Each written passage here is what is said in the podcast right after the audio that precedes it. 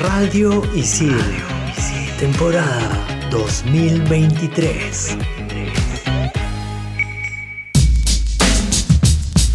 ¿Recuerdas la última vez que te uniste a una causa social o política en redes sociales? ¿Participaste activamente o solo compartiste algunas publicaciones? En este episodio conversaremos sobre esta forma de activismo que ha ganado mucho protagonismo en los últimos años. Quédate y escúchanos en Redes Activistas. Chicas, ya me decidí caerle a Clau. Carita feliz. Vaya, por fin. Dedito arriba. Pero amanecí feo, así que la estoy pensando, Lucina. Carita de monstruito. Eres un desastre. Hoy me dijeron no en una chamba. Pero no hay drama. Seguiré insistiendo, chicos. Entre patas nos contamos nuestras cosas. Bienvenidos a Estación Isil.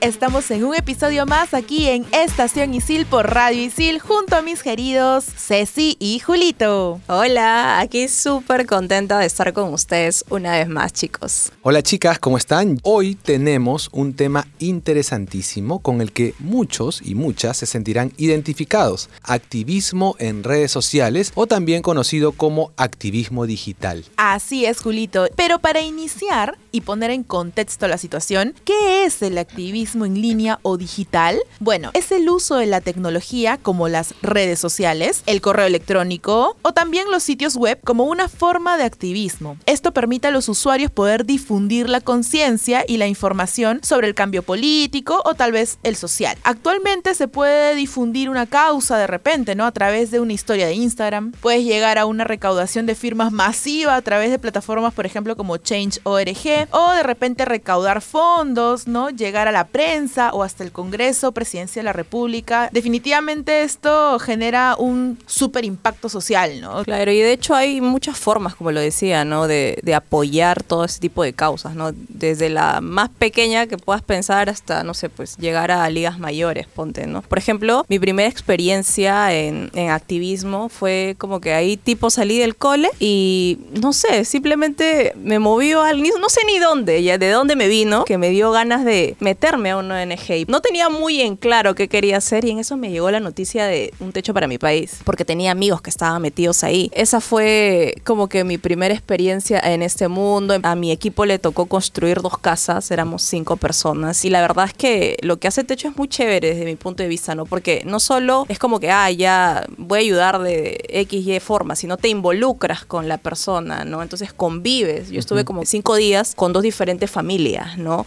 Y es más, ellos se les da los insumos y, y nos cocinaban mientras nosotros trabajábamos y, y, la verdad que fue una experiencia increíble. Qué bacán, qué bacán. Bastante lo que cooperativo, ¿no? Sí, mm. qué chévere. Yo sí recuerdo también haber visto las campañas de un techo, no, nunca estuve. Yo debo confesar que no soy tan activista. Creo que el activista sí tiene ciertas características, está constantemente metido, ¿no? En, en alguna campaña, ¿no? Yo sí puedo decirles que una de las campañas que recuerdo con fuerza, en las que sí estuve conectado, fue con el tema del Black Lives Matter, ¿no? Que uh -huh. fue toda una, una tendencia. Yo recuerdo haber visto la noticia sobre la muerte de Trayvon Martin y luego la posterior absolución del, del, oficial que le disparó, ¿no? Las imágenes de los familiares, amigos, seguidores de la causa, indignados por el fallo de la corte afuera del tribunal, fue como muy chocante para mí, ¿no? De hecho, seguí de cerca el caso y recuerdo haber hecho varios posteos con el hashtag, ¿no? Con el cual uno reivindicaba, daba visibilidad a esta causa, ¿no? Y me hizo reflexionar también, chicas, sobre la discriminación racial que vivimos en nuestro país, ¿no? Creo que esto es algo importante de los movimientos difundidos en redes, ¿no? La posibilidad de llevar el tema a tu contexto país, a tu realidad cotidiana, porque en este país también hay discriminación. Con lo que decía al inicio, no es que por ahí no soy tan activo, pero sí sigo, de pronto no comparto tanto, pero sí veo la información y lo que me parece importante y esencial de estas campañas es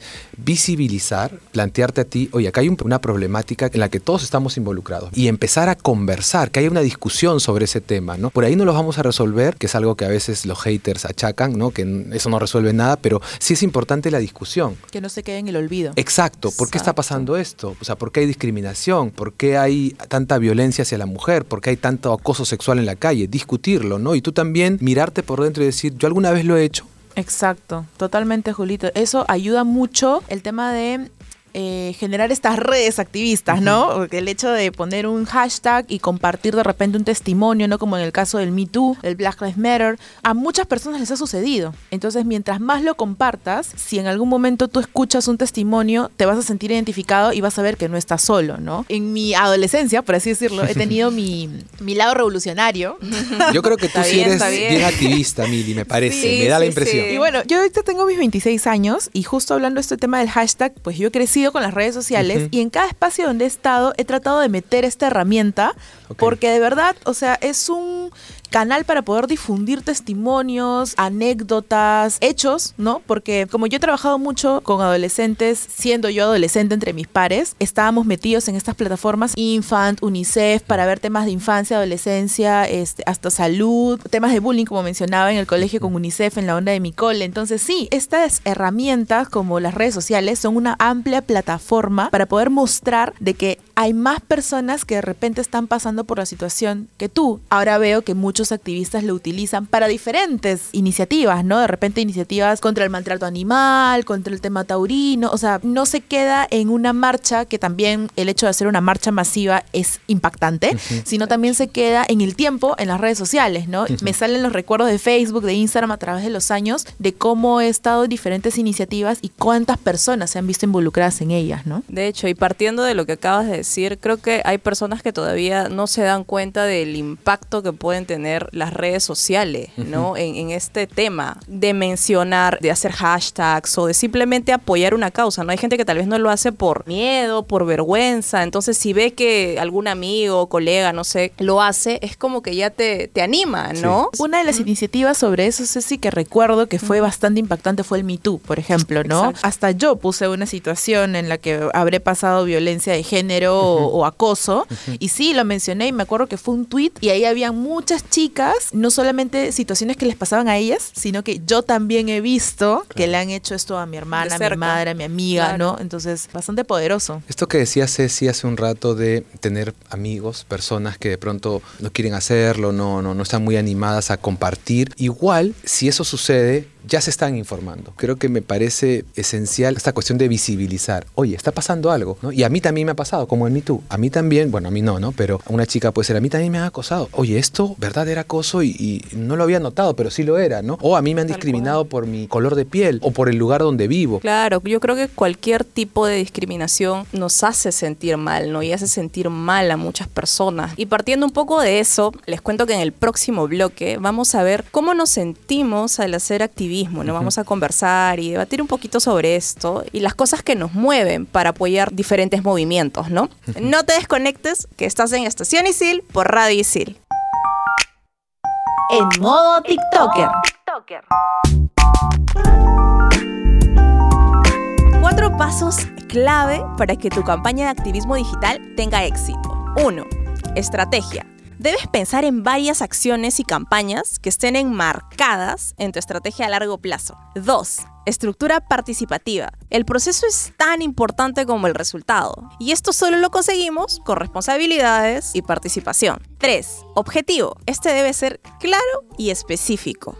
4. Aprovecha un momento social, político o económico que sea propicio y te permita la sensibilización de la causa que queremos movilizar. Ahora sí, a pensar en tu campaña activista en redes sociales. Continuamos en Estación Isil.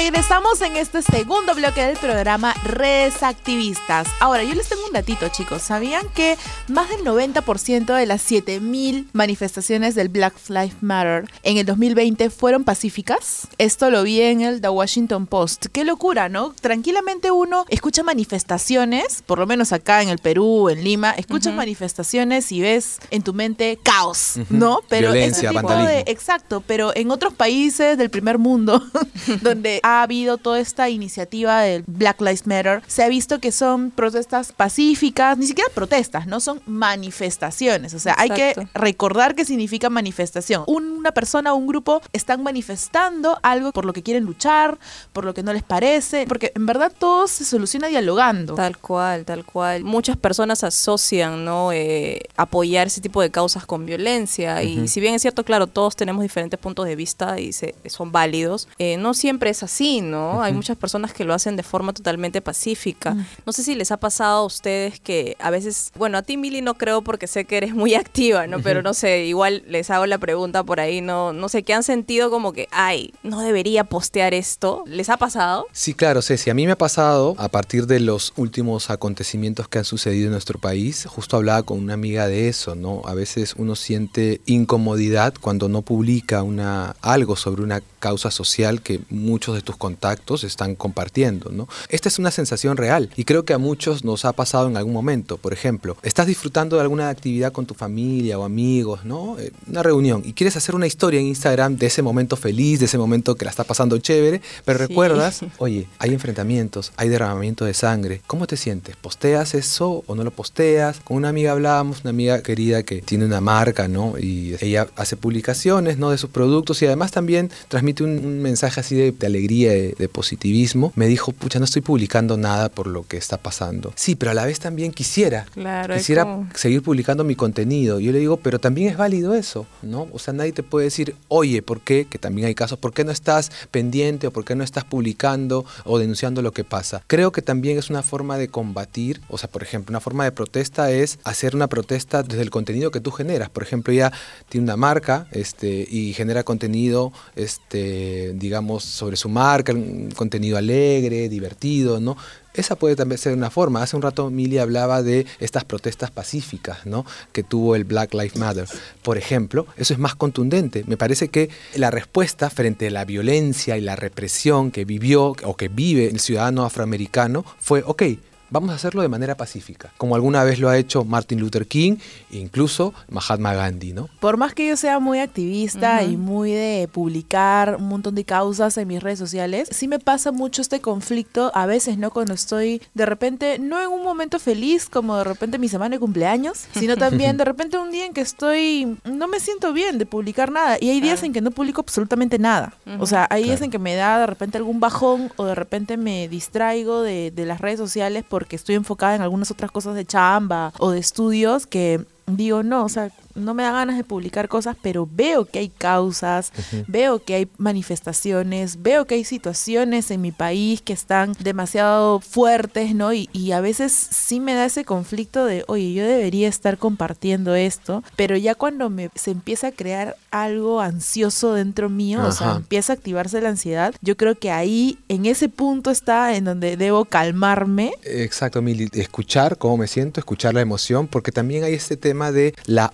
obligatoriedad del activismo. No es una obligación. Eso. O sea, debemos... No debería ser, ¿no? Exacto, no debería ser, debería nacer de ti. Y yo creo que todos en algún punto sí somos activistas, pero algunos con todas las palabras lo son. Pero también creo que es importante no hacer algo por presión. Y a Exacto. veces esa presión, Mili, se la pone uno mismo. Yo te digo, esta conversación que tuve con esta amiga, nadie es que me haya dicho, oye Julio, no me parece que estés publicando contenido de fútbol, que me encanta el fútbol, o de bandas de rock. Nadie me lo dice, ni siquiera me hacen esos comentarios. Entonces, esa presión me la pongo o nos la ponemos nosotros mismos. Uno empieza a maquinar. ¿no? Y ahí es clave lo que acabas de decir, escuchar mi emoción. O sea, Exacto. quiero publicar, sí lo voy a publicar. No, no lo voy a publicar porque ahorita no me siento bien yo misma y quiero poner otra cosa o de plano no quiero poner nada, ¿no? Y ojo, que eso es un súper trabajo, ¿ah? porque Sí, yo claro. antes me estresaba un montón porque decía, ¿por qué estoy...? O sea, yo misma me creaba algo, ¿no? En el que no publicaba algo o de repente, como les mencionaba, mi semana de cumpleaños. En mi semana de cumpleaños, que fue en marzo, Patronal. hubo una serie de ataques hacia la mujer increíbles. O sea, yo no, en una Coincidió semana, ahí. o sea, en nuestro país lamentablemente siempre hay violencia y días. Agresión hacia la Sí. mujer todos los días.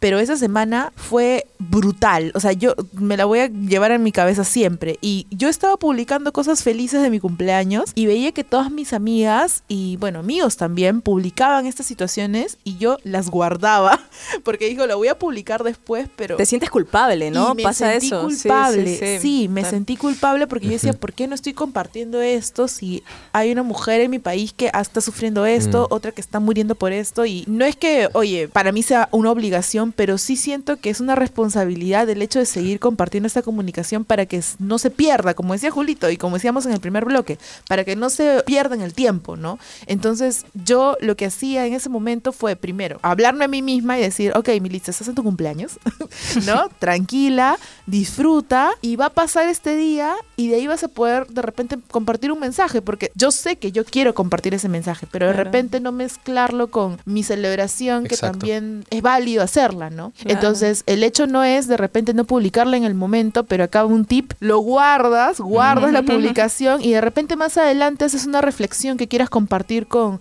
la gente que te sigue, ¿no?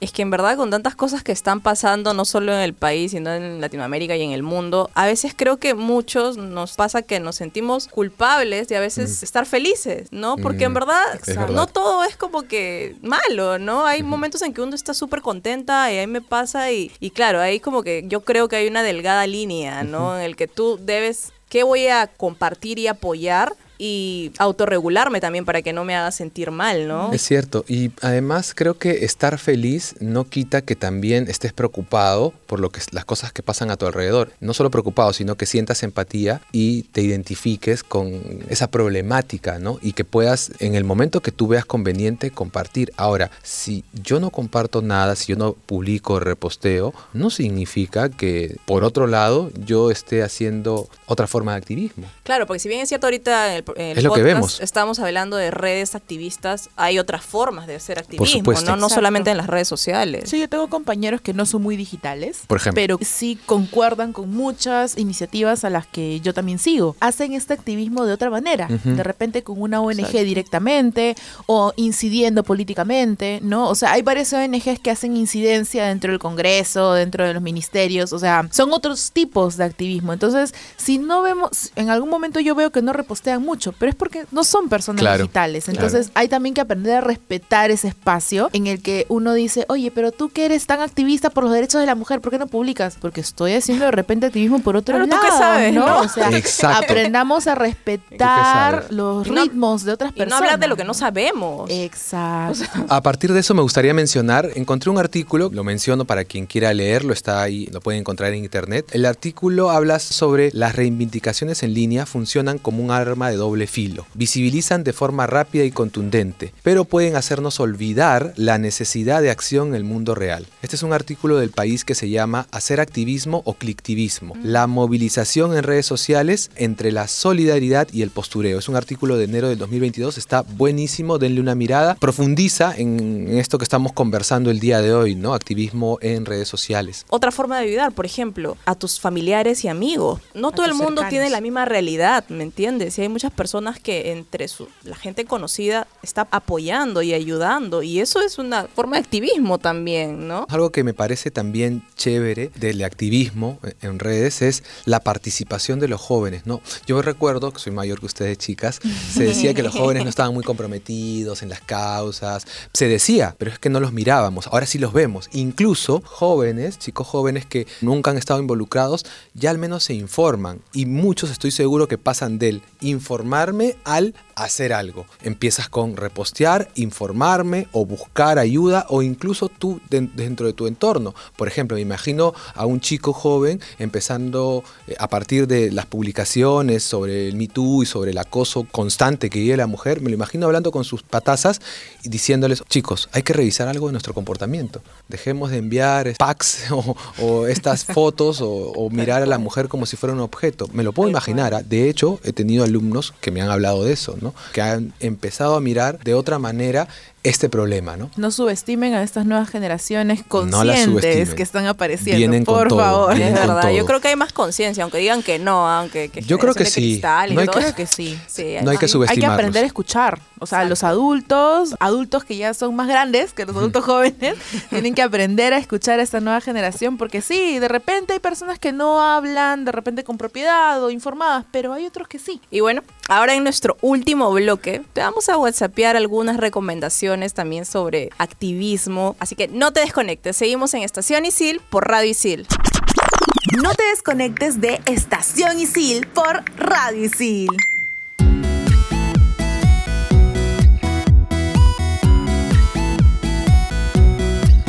Ahora ahora, para cerrar este interesante episodio Redes Activistas, vamos con unas recomendaciones más que sinceras, la verdad, que de todas maneras te van a servir. Así que mucho oído. Primera recomendación.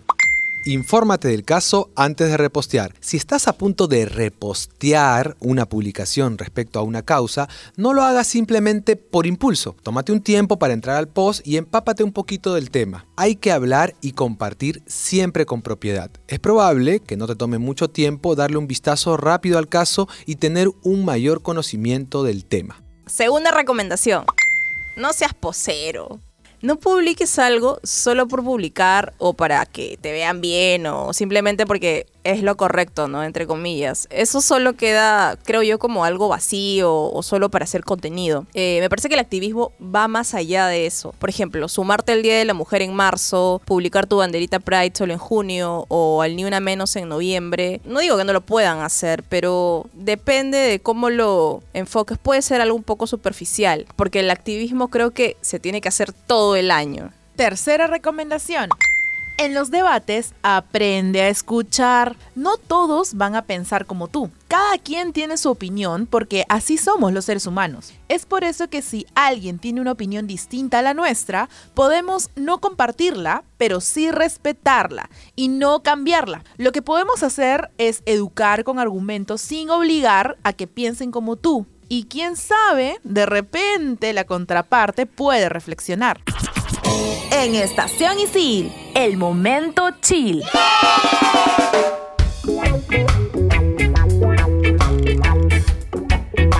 Yo les quiero hablar de una película que la vi y me quedé bastante impactada, la verdad. Si tienes Prime Video, la puedes encontrar en esta plataforma. Se trata sobre abusos que ocurrieron en el mundo deportivo en México. En esta pela, Mariel, que es una veterana clavadista de élite, quien tiene una última oportunidad en los Juegos Olímpicos, se entera de una terrible verdad de Nadia, que es su compañera de equipo por 14 años y una joven promesa del clavadismo. Enfrenta su pregunta personal más grande, que es, ¿ganar es realmente su verdadero sueño? O sea, ella se hace esa pregunta, ¿no? Esta película se estrenó en 2017, pero acaba de llegar hace poco a, a la plataforma Prime Video. Así que vale la pena verla, te la recomiendo. ¿Sabían de esa teoría en que la película Bichos, una aventura en miniatura, está ubicado en un escenario donde la humanidad se habría extinguido? No, Al no había cien que no.